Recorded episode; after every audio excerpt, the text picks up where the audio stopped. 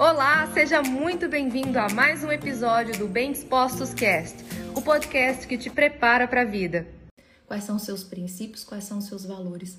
Haja por princípios, haja por valores. Muitas vezes você vai ter vontade de não fazer o que tem que ser feito, mas por princípio você vai lá e faz. Quando você é, é íntegro com alguém e não rouba, por exemplo, você que trabalha para alguém, você não rouba porque você tem medo de ser pego e de você ser preso, de você ser demitido, ou você não rouba porque é um princípio seu, é um valor seu não roubar, é um valor ser íntegro. Tem pessoas que deixam de fazer as coisas não porque aquilo é um princípio ou um valor delas.